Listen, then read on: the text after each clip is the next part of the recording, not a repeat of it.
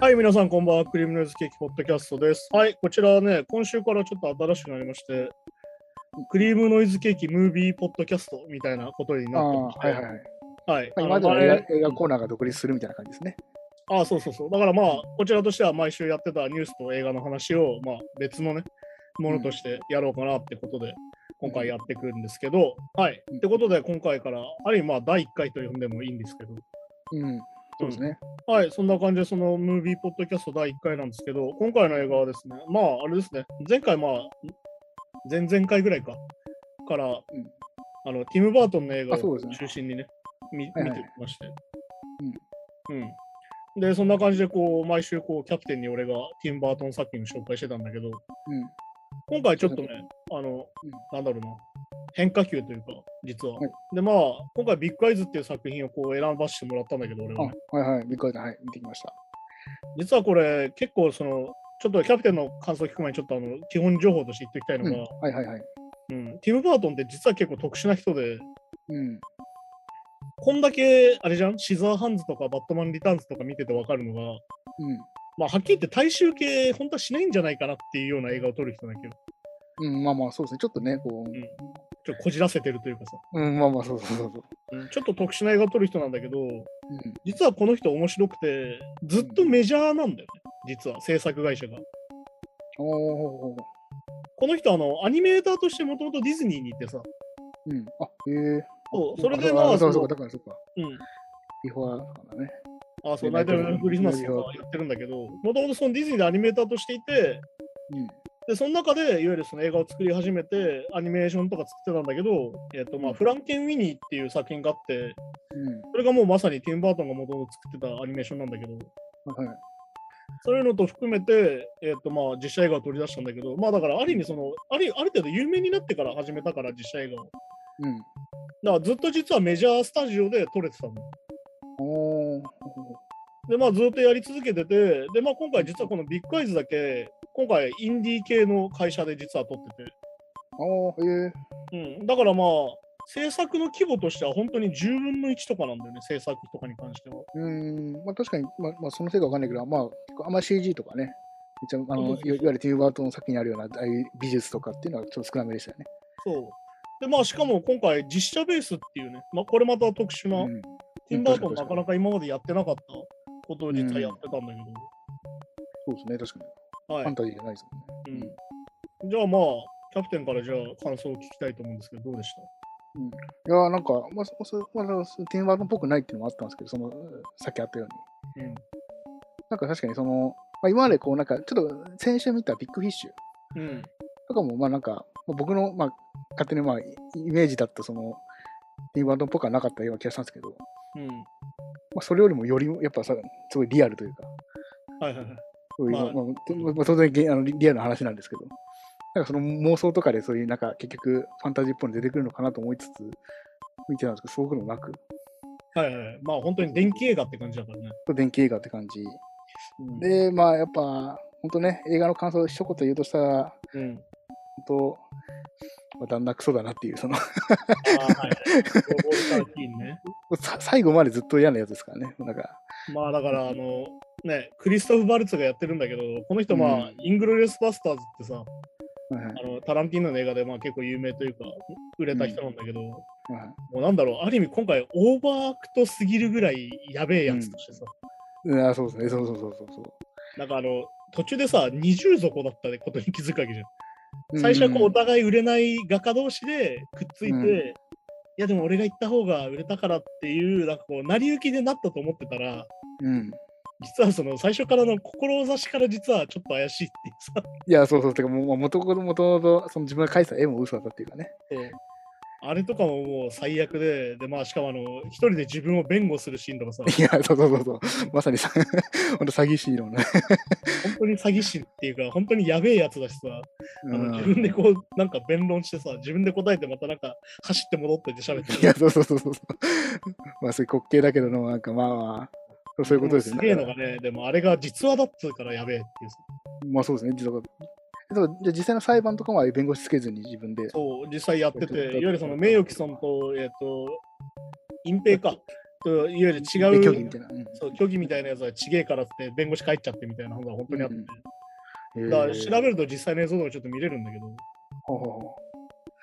まあだからこれってさ、だから実はなんでティンバートンが映画化したのかなってすげえ思ってたんだけど、ううんうん。なんつうのかな、どうだっただからその、ティンバートン世界じゃないわけじゃん、言うたらいつもの。そうそうそう、なんかこう、いわゆるいい異界の人とか、ちょっとこう、あ変わった人とかもまあ出てこないですもんね。全部もうに、になんかにまあむしろ人間臭いというか、むしろ。だからまあ、この中でその、なんだろうな、その、ティム・バートンらしさみたいなのの話をすると、うん。多分このマーガレットが、このマーガレット・キングが書く女の子、ビッグアイズの女の子がある意味フリークなんだよね、フリークスなんだよね、あれも今回のそのあ、あ、まあそうティなム・かバートンの世界で言うとね。うんで、なんでこの話なのかなと思って見てたんだけど、うん。そのやっぱりその見られることっていうことを今回すごいテーマになってて、うん。だからこのいろんなところにこの目のモチーフがいろんな出てきてさ、うん。一番結構印象的なのは後半そのマーガレットが出ていこうとして家を。うん。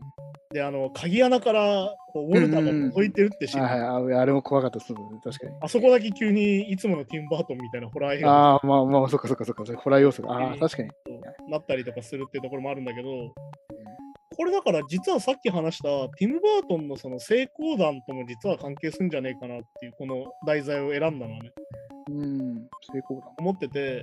だからこれさ映画の中ではあれ分かりやすく描かれてるのはいわゆる男性優位社会でうん、はいはい。いわゆる女性がこの画家でいることの大変さみたいな話をしてるわけよ。うん、まあ、まあシングルマザーだったら本当に食えないし、うん。うん。でこれ本当にそういう時代で、いわゆるシングルマザーでいること自体が、いわゆるその後ろめたいこととされ、うん。で、なおかつ、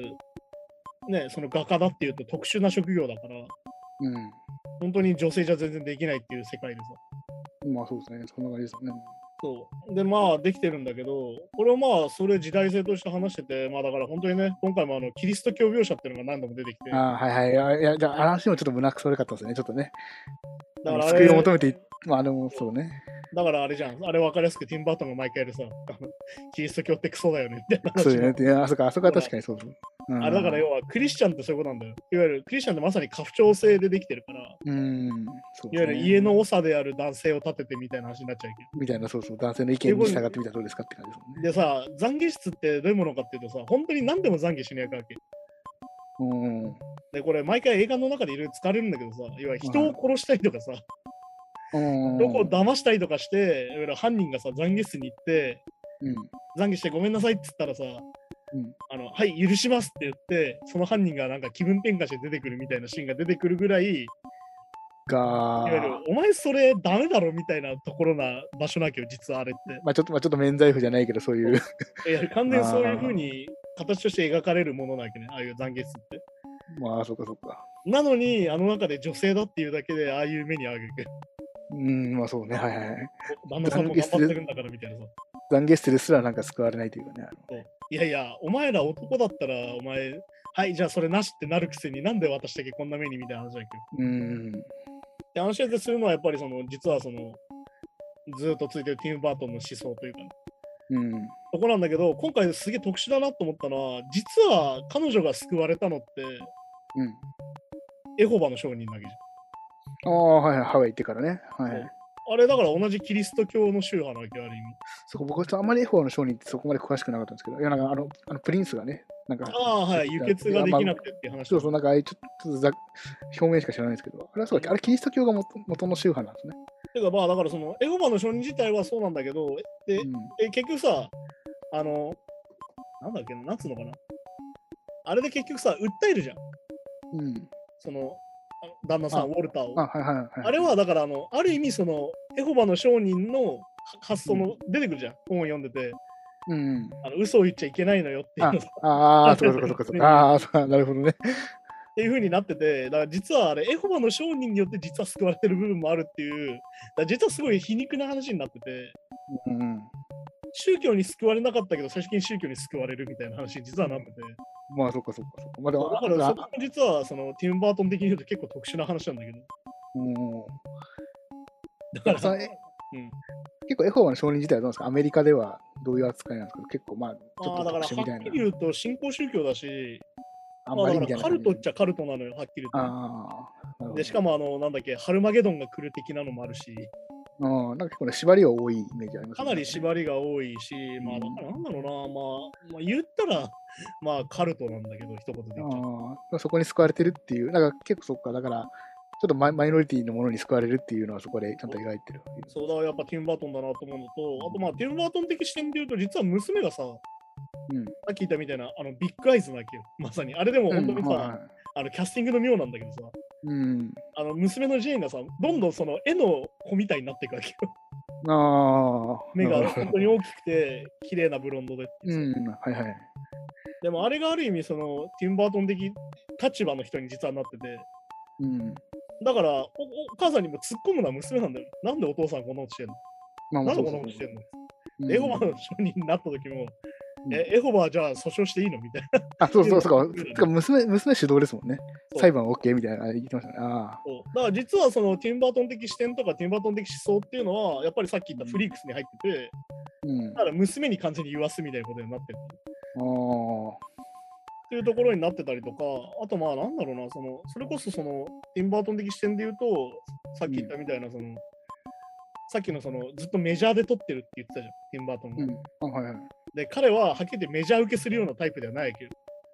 まあなんかね、そんな感じですよね。っていうところであるのが、プロデューサーと監督の関係なんだよね。ああ、まあ、そこ、まあ、なんか僕もあんまりそこそこまでまだその映画素人すぎてあれなんですけど、結構そっか、プロデューサーと監督でもだいぶ、要は映画を宣伝するっていうことになるわけよ。プロえ作ったいやものプロデューサーが監督を雇うんですか雇うっていうか、選ぶ。えっと、これはだから、あ監の実はそのアメリカと日本でシステム違うんだけど、うん。一番偉いのはプロデューサーなのよ、実はアメリカって。あ、そうなんだ。要はキャスィング。ティング権とか決定権をみ持ってるのは全部実はプロデューサーで、まあ、そう、おその、要は映画の資金出してるようなもんですもそんうね。お金を出してるから、じゃあ監督はこいつ、脚本家はこいつっていうふうになってて、でその中で監督と契約するときに、監督が大物だったりとかすると、うんそこのその縛りが多くて契約の。うん。俺を監督にするんだったら脚本家と主演は全部俺が選ぶよみたいな契約で取ってるわけ。ああ、そういうことか。ああ、なるほどね。で、これってさ、だから実はティム・バートンがなんでこれに共感したのかなと思うのは、まさに自分がそういうことなんだよね。自分が多分マーガレットなんだよね、多分。うん。ああ、うん、で、要はプロデューサーが分かりやすくいて、まあ、ある意味、めちゃくちゃ売れたわけよ。いわうん。ゆる、あんな感じなのにっていうさ。うん、まあまあ、はい。で、逆に言うと、その俺たちみたいなオタクにすごい評価されて、うん俺たちの映画だみたいになって売れたわけよ。うん。でも、これ、売れたのって、ある意味だから、このなんか映画の中で何回も出てくるじゃん。お前じゃ売れなかったんだよって何回も言われるけど、マーガレット。ああ、まあ、はいはい。お前一人じゃ売れなかった。俺のテクニック。俺の実力なんだぜって俺たちがずっと言い続ける。うん。でもこれってさ、実は俺たちミュージシャンもそうじゃん。うん。よくあの、だから前も話したジョニー・マーの名言でさ、うん、俺たちは音楽を作るの仕事で、CD を売る仕事はプロデューサーの仕事だよっていうそうね、はセリい。フがあるわけよ。で、まさにそういうことなわけ。まあ、そうか、プロモーターとは違いますからね、確かに。だけど、そこにずっとこう不安だったりとか、うん、いいのかな、これでっていうのが多分あるんだよ。そうか。だだけから、ど、それこそ、それこそ音楽で言ったらね、原版権とか、その辺とか、もめる、たまにニュースとかありますけど、まさ結構に、似だてるっちゃ似てますよからね。テイラー・スウィフトとかはさ、原版権自分が持ってなくて、うん今すげえ揉めてるわけじゃん、ずっと。そうそうそうそう。うっていう話だったりするし、まさにだからそういうことです。だからその、なんつうの、ウォルターとマーガレットの関係が完全にそのティム・バートンと多分映画会社みたいなものん、あのあ関。係だったり実はするんだと思うんだよ。でもこれってさ、俺たち何でもそうじゃん。うん。俺たちの作ったものが売れるか売れないかってある意味宣伝の力だったりとか。まあ、でかいですね、そう当然、当然。そうで、この映画自体が2014年なんだけど、う今まさにそうなってないって話なんだよね。ん。まあ、そうね。はいはいいわゆい。るアーティストの人柄とか、中身とかで売っちゃってて、作品自体の評価じゃなくなってないみたいなところが結構あるけど、よく話してうん。いわゆるミニ権威主義みたいなものだみたいな、よく話してるけど、だはいはい。から要はその古代広告ですよ。うん。こう、こういうのがあって、こういうのがあって、こういうのができますよみたいなの行動の中に作品があるっていうことになってて、今完全に。うん、まあ、なんかそうですね、作品が一番前じゃないですもんね、絶対ね。本来の価値って何なんだなって正直俺は思ったりするんだけど、いろんなことう見てん、まあ、そうですね、はい。っていう問題定義にも多分このビッグアイズは実はなってて、うん。だからそのウォルターがさ、成功した時にだからさっき言われる、いや俺で俺のおかげなんだぜうん。お前がやってたら多分売れないんだぜっていうのはさっき最初に言った男性優位社会いわうん。ゆる画家が女性だっていうのじゃダメだっていうのもあるしそれある意味権威なわけど、男性じゃなきゃいけないっていう権威主義なわけどうん。で、さらにさっき言ったそのティム・バートンの映画会社と監督の関係っていうのもある意味そのパワーバランスの話だったりすうるわけん。はい。だからティム・バートンがかんなんだろうなこう共感するみたいなところもそこなのかなと思ったし、うんあの実はティム・バートンビッグフィッシュの後に別れてんだよねあのヘナ・ボナム・カーターとああ、ははは。あしかも結構捨てられちゃってるんですはっきり言ってええ。あ、っていうのもあって、だからそのなんだろうな、その、これ結構だから俺は結構ね、いろんなこれを言う人がいるんだけど、結構俺は、うん、それはどうなんかなと思うんだけど、ティム・バートンって、うんうんまあ、はっきりと毒が抜けてっちゃった感あるわけ、最近の映画とかを見てると、その昔に比べるとね、。まあ、丸くなっちゃったっていうか。悪くなっちゃっったなみたいなところ。でえもえ逆にそれってさ、なんかよく言われるんだけど、モテたからとかさ、成功したからってすげえ言われちゃうっけよ、ティム・バートンがはっきり言っああ、まあまあ、まあ、これ、て。ね、まあ、あれ、あれあれですね。あの、昔とかしたバンドとかもね、みんなね、あれあれですいけわゆどる。セルアウトしたみたいなことなんだけど。うん、はいはい。でそれって結局やっぱりじ事故が承認されちゃったからっていうのがあるわけよ。ああ、まあ。ティンバートンすごいみたいな。ティンバートン偉いみたいになっちゃったから。っうん。ていうのもあるから、だからそのティンバートンの作風の変化みたいなところでもあるんだけど、でもやっぱり彼は彼でさ、うん。やっぱり表現主義だよねとか思ったりするわけ。うん。うん。あの、この映画でさ、はいはい。あのスーパーマーケットでみんな目でかくなってたりと かさ。とかなってたりとか、あとなんかあれですよね、ちゃんとその、まあその、ポップアートみたいなのうんうのん時の比較の時に、ちゃんとこうなんか、でもあアンディ・ウォーホールっぽい感じの、ああいうあそうそうそう缶のとことキャか、キャンベル感があったりとか、ああ、そうそう、細かいなと思って、そうそうそう。ああいうのとかね。で、しかもあの、え あの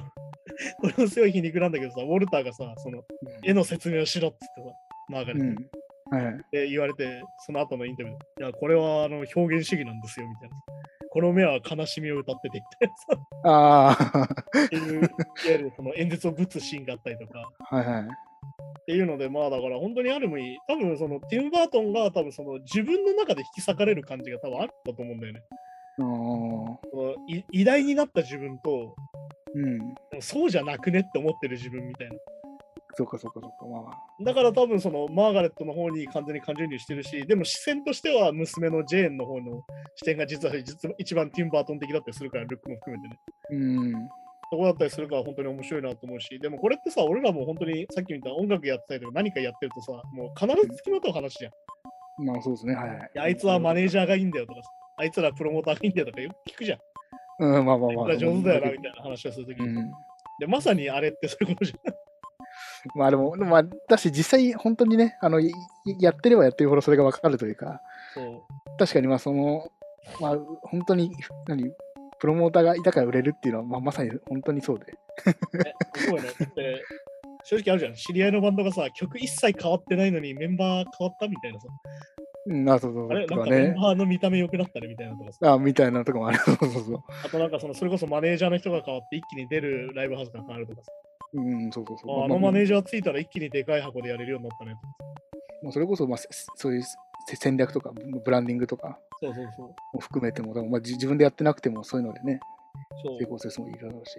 ていう風になってるから、だから実はその2015年の映画なんだけど、逆に今のその業界みたいなの示唆的だったんじゃないかなと思ったりはするんだけど、それが1950年代の話だから、うん。うん、ああ、ずっとやってんだな、こういうことっていう。まあね、そうか。だから、だから多分しこれはもうたまたまね、こう実話としてこう僕らにちゃんちゃんと残ってますけど、知らないところで多分こんな山ほどあるっていうことですよね。そうだから最近でもあのなんだっけなあの有名な作家さんが実は奥さんが書いてたっていう話も何個もあってさ実はもう実はとして、うんっはてい、いうのがまあ映画化されたりも何個もしてるんだけどおそこだったりとかしてだからまあある意味そのティム・バートン的世界ではないんだけどうん、ある意味だからティム・バートンの内面の世界みたいなとこでは実はあるのかなと思ったりとかしてて、あー確かに確かにね。そうだからそこは逆に言うと面白いなって思ったし逆に言うとティム・バートンがこういう映画をわざわざ作ったのは多分そういうメッセージがあるんじゃないかなっていうまあでもそうですね、自分のでもやってることとか本心が世の中とすげえ理解されないギャップがあるっていう面では、さっきのティームバンドっぽいっちゃっぽいのか、そういう映だ画かとか。ら、しかもあれじゃん、あのずっと言ってるさ、彼女の悲しみが絵に現れてるんですよって言われてるわけよ。うん。ってことはどういうことがわかるってことなんだよあの映画の中で、ずっと悲しい時はずっと彼女は絵を描いてるわけ。はいはい。だからうん逆に言うと、彼女は悲しくないとあの絵にならないってことなんだよ。ああ、はははは、そういうことかいわ。ゆる押さえつけられて書け書けって言われてる時はあの作風なわけ。うん。で、彼女がさ、変わるじゃん。疑念を持って、これでいいのかな、本当にってなるとさ、作が変わる時があるじうん。うゃんん。これ私の。自画像なのっていうところで、うん、ああ、はい。あそこで絵が確明確に変わるわけよ。かに全然違いますもんね。はい。だからまさにそういうことです。あ、あれはそういう表現なのか。あ表現というか、まあ実、実際そうなんだろうけど、実話とーして。うんなんだけうど、ん多分その演出としては多分そういうことなんだよね。いわゆる彼女の気持ち、はい。いわゆる押し込まれてこう悲しい悲しいってなってる時に描いてる絵があれなんだよ。ああ、そで、気持ちが変わると違う絵になってくるんだよ。ういうこと。いや、これってさ、アーティスト何でもそうじゃん。まあ、うまあ、よくう売れてない時のとかね、なんかよく言いますけど、まあ、そういうファーストがアルバムがいいとかね。だから、まさにそういうことです。それはアーティストにとっては結構辛いことなわけじゃん、はっきり言うと。そう、まあそうね。はいはい。俺はだから、その、これもともとプリンスが言われてたことなんだけど、うん。俺はカニエ・ウエストとかに見えることだと思ってて、うん、あの、状況が悪い時のアルバムがいいアルバムですね、みたい あな。ー まあまあ、まあそうね。まあ、でも結構でもその、あのどうなんだクリエイティブなエネルギーみたいなのもとかって、そこ、そこ、なんだろう、そこ埋め、うまあどっか埋めるためにみたいなとこもあ,、あったりしますもんね。いや、まあ、これは本当にそうでさ、まあ、デビッド・リンチャーの時も話したから、デビッド・リンチャーがもうずっと言ってんだよね。これ、スピルバーグとかも言ってんだけど、例えばホラー映画、うん。うん。なぜ作るか。もう、はい怖いからだよ。うん化け物を怖いと思ってるから作るんだよ。ああ、まあまあ、そうか、そうか。殺人事件の映画化の話。殺人事件が怖いと思う。本当に恐ろしいと思うから作れるんだよ。あーあ、じゃあ結構、じゃあ、ああいうなんかスプラッター映画とか、いや、いやこんなあの映画撮る監督、どんだけサイコパスなんだよと思うけど、実はそうじゃないってことか。めちゃめちゃ怖がってるって。本気で怖がってて、だからよく思うんだけど、ホラー映画を本当に楽しめてる人って本気で怖がってきたんだよ、ある意あまあまあまあ、確かに確かに確かに。味超怖い、やばい、死ぬかと思ったみたいな人が実は一番楽しんでてさ。あまあ、無無感情で楽しめないですもんね、確かにね。いや、こんな、こんなホラー映画でもいっぱいあってさ、みたいな人は実は楽しめてないんじゃないかみたいな。ああ。なんか映画見て、いや、これは読めてたみたいな。こんなの、こんなの出てくると思ってたみたいな、実は楽しめてないんじゃないかってことだったり。そうかじゃあじゃあ、ホラー映画見たいけど、一人でみんな怖いから一緒に見ようぜって言ってるやつのが一番楽し実みは。超楽しめてる。 なるほど、なるほど。で、さっき話したみたいな、スピルバーグのデビッド・リンチャーが言ってるのは、要は足りないものがある人がものを作るんだよって話をずっとしててさ、彼らを。うん。はいはい。要は満たされてたら何も作んなくていいじゃんって。まあ、そうなんですよね。確かに。要は理解してし欲しかったりとか、なんで分かってくんねえんだってものがあるから分かってもらいたくて何かを作るわけじゃんっていう話をずっとしてて。うんこれだからティム・バートンもずっと同じなんだけど、いだからさっき言ったみたいな、その足りない人たち、うん。うん俺たちにはこれが足りないとか、まあ、ここは分かってもらえないとかね。そうっていうものがある人たちが作る話だから、ある意味このマーガレットだったりとか、ウォルターの話はまさにそういうことで、うん。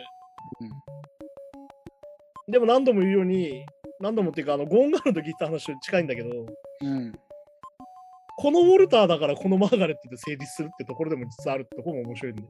ああ、なるほどね。逆に言うと、ウォルターはクリエイターに対しての超憧れがあるわけ。うん、まあそうそうそう。要はなんででかって自分がなれなかったから。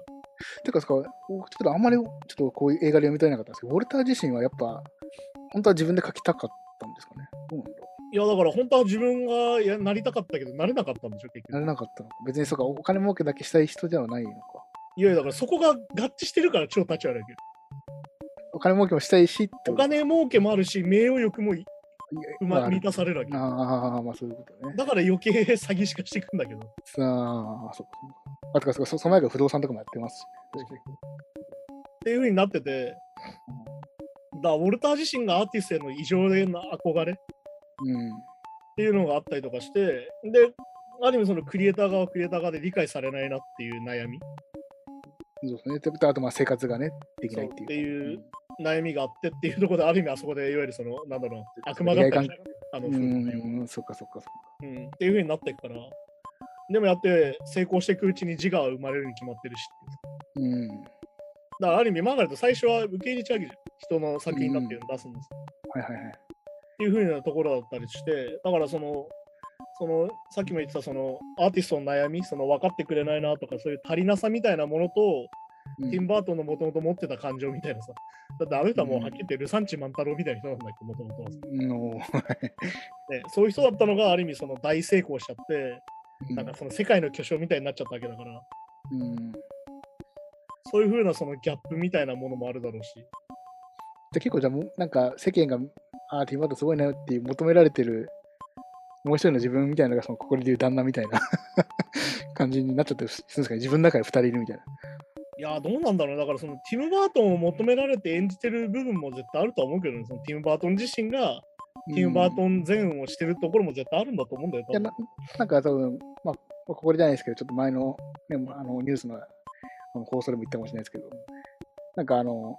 ディーンバートンのこうインタビューが年代によってちょっと違うとか、多分はいはい受け答え方とかはいはいあれとかも多分そうなんですかね。こう、巨匠になっていくにつれて、こう、ちょっとこう、ジいや、だから多分にな絶ってい対くそうだと思う。あとやっぱ結婚して子供ができたっていうのもあるし。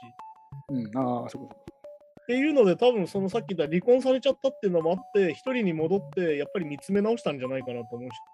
そうか。うん、やっぱり自分がやりたいことって何なのかなっていうのもあるし、おーおで、まあ、ティム・バートン、その後またなんだろうな、いわゆるその、ティム・バートン映画っぽい映画にどんどん戻っていくんだけど、この後またー。うん、おーはい。そうそういうのがあったりとかするから、流れとしてはね。うんうんそう。まあだから、この後ね、だから残念ながら、ふこのビッグアイズの前がフランケン・ウィニーで、ある意味その自分のね、うん。うんもともと作ってたもののやり直しみたいなのをやっててさ、おーはい。俺だからふ、その、ティム・バートンの歴史をもたどれって言われたら、ん俺はもともとやってたフランケン・ウィニーとヴィンセントって作品があって、短編のね、うん。それを見れば大体ビ、あの、ティム・バートンがどういう人か分かるよみたいなのがあるんだけど、っおーていうフランケン・ウィニーのやり直しをやった後にこのビッグアイズを撮ってるから、うん。結構そういう流れではあるんじゃないかな。自分の見つめ直しみたいな。あーまあ、俺まあって要はいい何がやりたかったのかなみたいな。私も自分のい今と重ね、今に目を向けるじゃないけど。で、あれなんだよね。実はその、結構こけてて、この前が。いうん。そうフランケン・ウィンニーですかや、その前。だから結局、その前か。アリス・イン・ワンダーランドがすげえこけたんだよね。批評的に言うと。あーあ、そうなんだ。そう。こあの、れ日テ本でィもム・バー人トン、気チでしャたーよねリーとチョコレート工場とか、コープス・グライドとか結構当たったりはしたんだけど、うん。スイにとっていてこうかな。売り上げとしてはあんまり良くなかったりとか、おーアリス・イン・ワンダーランドは明らかに叩かれてたし、おー あちなみにこのビッグアイズの後にアリス・イン・ワンダーランドの2を取るんだけど、まあそれもなかなかひどくて、おーあれどうしたのかなっていうのはすげえ言われてて、この時期。はいだかはらい一番だからどうしたのティム・バートンって言われてる時期なんで、ああー変わっちゃへーったなみたいな、そっかあいそっつかもう終わったなみたいな、セルアウトしたわみたいな言われてる時期なんで、ある意味。いやいやーだからこのビッグアイズを取ったっていうのはなんかそういうところもあるんじゃないかなっていう。あそっか本人自身も、まあま迷ってる時期もあったんですかね。なんじゃないかなって思ってて、あのこの後あの2016年にミス・ペリグリムって奇妙な子供たちっていうのを監督してて、これまたすごい、なんだろう、ティム・バートンっぽい世界の話だなっていうね映画撮ったりとかしてて、この映画うん俺結構好きなんだけど、でもこの後のね、ダンボが実は良くなくて、なんもおーダンボの実写化をやったんだけど、ディズニーで。あ、あれティムバートンなんだ。あれ、ティム・バートンの。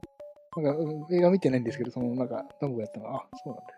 あれ、ティム・バートンだったりとかして、あれもまたあんまり良くなくてさ。よくなくて、ああ、あとはだからね、最近結構なんか迷ってるなって感じは正直するんだけど。うん、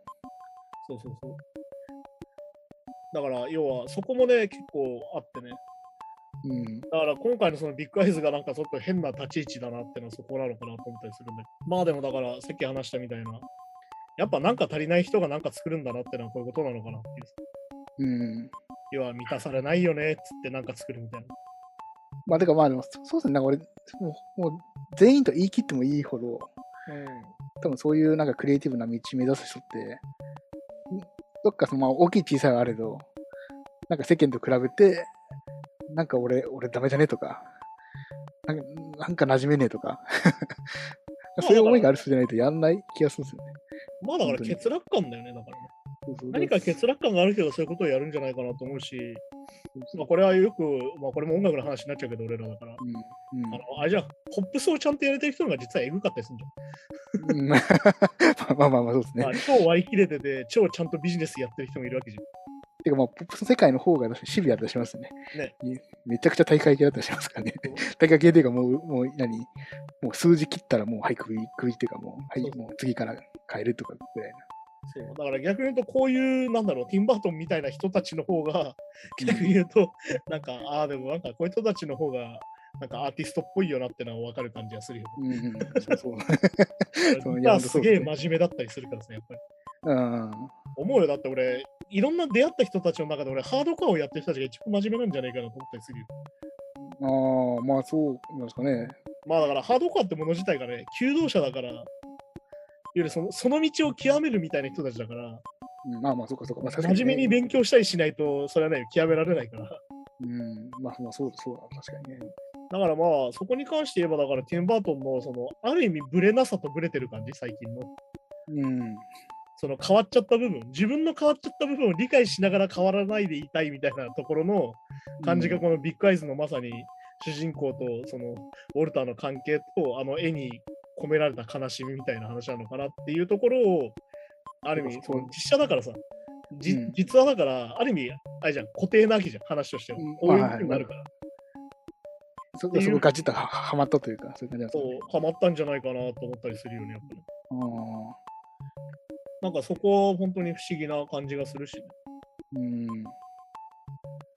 あそうか。まあ、だから、はっきり言って、だから今いい状態じゃないから、うティーンバートンんに関して、今撮ってる映画じゃ全部面白いかとそうじゃないから、逆に言ううとんその、こうやってちょっと辿ってみるとちょっと面白いかなと思ったんだああ、なるほど。なるほけど。だから、ティーンバートンに関してもっと調べたい人はね、ぜひフランケン・ウィニーのオリジナルとリメイク版うんを見ると非常に理解が進むんじゃないかなっていう。はいやい、ーそんな感じでね、ティーンバートンを連続して見てきたんですけど、うんはい。てなわけで、また来週の映画どをそうです選ね。ぼう。来週、なんで来週、まあちょっと、まあこれ、これ、この、うん。ビッグアイズで、まあ、ドキュメンタリーとまでいかないけど、一応ちょっと実はチックなはいはいはい。感じだったじゃないですか。ちょっとそれで、まあ、なんか、どうせならもう本当、ガチガチのドキュメンタリー映画、ああ、はいはい。ちょっとなんか見てみたいなと思ってて、なんかおすすめあれば。なるほど。そうだね、ドキュメンタリー結構俺好きでいろいろ見てるんだけど、ドキュメンタリーってやっぱりさ、うん。俺が好きなドキュメンタリーっていうのがあって、うん、はいはい。監督の意図があるわけよ、ドキュメンタリーではっきりああ、まあ、もうそれはそうですね。まあ、ドキュメンタリーと言いつつもね、やっぱまあ編集言をって。してだかるらわけ結。構だからみんなさ、ドキュメンタリーだと思うとさ、結構なんか公平な作品だったりとか、うん。そのなんだろうな、すべてをこうありのままに撮ってるって思いがちじゃん。私、あんまり監督を意識してとか、ないかもしれない。なんかね、あんまり、もしかしたら。だけどまあ、これ何回もこの映画の話してるんだけど、その、監督が撮ろうとしたものしか撮ってないけど、実は。うーん、まあまあ、ねそれはそう。要は24時間ずっと回してるわけじゃないし、で、うんそれが要ははい2時間になってるわけだから、要は捨ててる映像の方が多いわそう、まあ、確かに確かけ。で、監督が描きたいものが一本になってるんだけど、に。うん。ドキュメンタリーの面白いとこって、変わってっちゃうことなんだよ。監督のやりたいこったことが。おー。最初はこういうテーマで撮ろうと思ってたんだけど、うん。撮っていくうちに恐ろしいことが分かったりとか、あーあー、そっかそっか。まあ、そ自れは分が思ってたことじゃないことに気づいちゃったりとか、まあ、台本はないわけですからね。そう、ん、ああ、急にガラッと変わって、うん。うわ、これやばいことになったってなる瞬間があるドキュメンタリーとかがあるわけ。そう、まあまあ、やっぱど監督自身が裏切られるじゃないけど、そういう感じなの。そう要は見てる人も裏切られると同時に作ってる人たちも裏切られる瞬間っていうのがドキュメンタリーあってああ。例えばだからスーパースターのこのなんだろうな追ってるドキュメンタリーとかだったらうん実はそのスーパースターが全然違うことを考えてる瞬間が分かったるみ分かるみたいな瞬間があったりあとあ、かはいはい。あすごい強い人だと思ったら全然そうじゃなかったりとかあその思ったものとちげえじゃんってなるなってさらにその話が転がってさらに面白くなるっていうのは結構俺ドキュメンタリーの醍醐味だと思っててあー。そうそれがちょっとおもしおすすめしたいんだけどうん。これあのネットフリックスのドキュメンタリーで、これアカデミー賞のドキュメンタリー賞も実は撮ってるんだけど、長編の。はあいのイカロスっていうドキュメンタリーで、イカロス。ほうほうまあ、イカロスであの太陽に近づきすぎて燃えちゃった人なんだけど、ああ、はははい。でまあ、どういう映画かっていうと、えっ、とまあ、自転車を競技としてやってる人が監督でさ、うん。で、最初のうちのドキュメンタリーのテーマは、あのドーピングしたら自分の記録はどれぐらい伸びるかっていうのがテーマなの。おお。要は、よくドーピングでさ、記録が上がって失格になってする人がいるじゃん、結構。はい。いわゆる筋肉増強剤的なんです。うん。じゃあ、一般人の俺が、うんちゃんと医者を通してドーピングをしたら、うん。どれぐらい記録が伸びるかっていうのを検証するってドキュメンタリーなの、もともと。ああ、まあ、まあ、要は、そこそこ、ドーピング自体にそもそも、まあ、効果あるかみたいな。っていうふうにドキュメンタリーなの。うん。うん。で、いわゆるそのドーピングの専門家みたいな医者を呼んできて、いわゆる本当にデータ取ってもらって、自分の心肺機能もデータ取ってもらって、大会に出て記録取ってもらってっていうのをどんどんデータ化してくる。ああ、はい。で、それをこう頼んでたお医者さんがいるのねそのデータ取ったりとか、いわゆるそのドーピング打つタイミングとか教えてもらってるお医者さんがいて、うん。でそれとのこうやり取りしてるんだけど、ずっと。うん。はい。これがどこのお医者さんかっていうと、実はロシアのお医者さんなの。おお、なんかドーピングとロシアっていうとなんかね、なかなか だからまさにこれが実は、あの、えっ、と、だからこれ、ロシアのドーピング問題って、実はこれ、東京オリンピックで問題になって、うん。今だから、東京オリンピック、今回、あの、北京もそうだったけど、ROC っつってさ、国で出れなくなったじゃん。うん。で、要は、国家を挙げたドーピングをやってるってことが、このドキュメンタリーの中で実は分かってきちゃう。うん。要は、ドーピングをしのことについて調べてて、そのロシアのお医者さんと仲良くしてたら、ロシアのお医者さんが急に連絡取れなくなる。おお、はい。で、ニュースでロシアのドーピングが取り上げられるの。おお。で、監督はずっとやりとりしてるよ、個人的に。おお。で、どうしたんですかってなると、俺やばいと。このままだと俺殺されるってなる。えでも、がっつりその人が関与してるってことそのドーピングそう。にだから要はドーピング庁の一番偉い人だから。あ、そうか、専門。ああ。ロシアの専門家だから。ああ。で、殺されるってなって、アメリカで保護するって話にどんどんなっていくんだけど、おお。最終的にどうなるかっていう話で。ああ、あ、それなりにそのドキュメンタリーの撮影中にそれが起きるみたいだなか。ら全部そうなの。だおかお。らさっき言ったのに全部撮影中なんだから。そういうことか、そういうことか。うわあ、だすからげえ。怖いんだよ。はあ、はあはあはあまあ、ほぼ内容は言っちゃいましたけど、今。っうん。 まあまあ、でも、まあ、ドキュメンタリーじゃ見ないとわかんないですからね。ていう風なドキュメンタリーで、うん。あの、めちゃくちゃ怖い話になっていくっていう。おいわゆる国を挙げてドキドーピングしてるのはどういうことかっていう、何をしてたのかっていうのも分かってくるから。ああ、なるほど、なるほど。で、さらに監督たち自身に身の危険が及ぶっていう。あ、まあ一応関係者みたいになっちゃう。要は、ロシアから追われるようになるっああ、まあそうか、そうか。ていう。で、追われてた人たちがその後どうなっていくかっていうのを追っていくから、ああ、これが実話かよっていうか、現実かよっていうのでめちゃくちゃ恐ろしいんだけど。じゃあ全然その監督が狙ってた取れ取れ高みたいなところとは全然違うところに 山場が行っちゃう後半どんどんなっていくってっていいう。う。えっていうギョッとするドキュメンタリー、イカロスおすすめなんで、ちょっと見てみてくださえなるほど、わかりました。い。これこそあのドキュメンタリーの醍醐味だと思うんうで。ん。じゃあ次回イカロス。はい、イカロス、ネットフリックスオリジナルかな。ドキュメンタわリーかで。りよました。ろしくお願いしま行すっ。てきます。はい、そんな感じで今週もやってきたんですけども、はいあーあれだね、本当に作家性みたいなものってさ、追っかけてみると分かるし、かなんだろう、その作ってる人たちの求めるもの、あと描きたいものっていうのが、そのなかなか歪んでたりとか、うん。うん。なかなかこう一般常識では理解されないようなものが結構いっぱいあってさ、まあそうですね。うん。そうそういうのもやっぱりそのクリエイターとかをね、通して、作品を通してみるとまた面白いっていうのがあったりとかするから、うんうん。またドキュメンタリーと劇映画がまた交互になる感じというか、なんだろう、事実は小説よりきなりとは言うけど、うんやっぱ小説も事実よりきなりだったりするなっていうああ、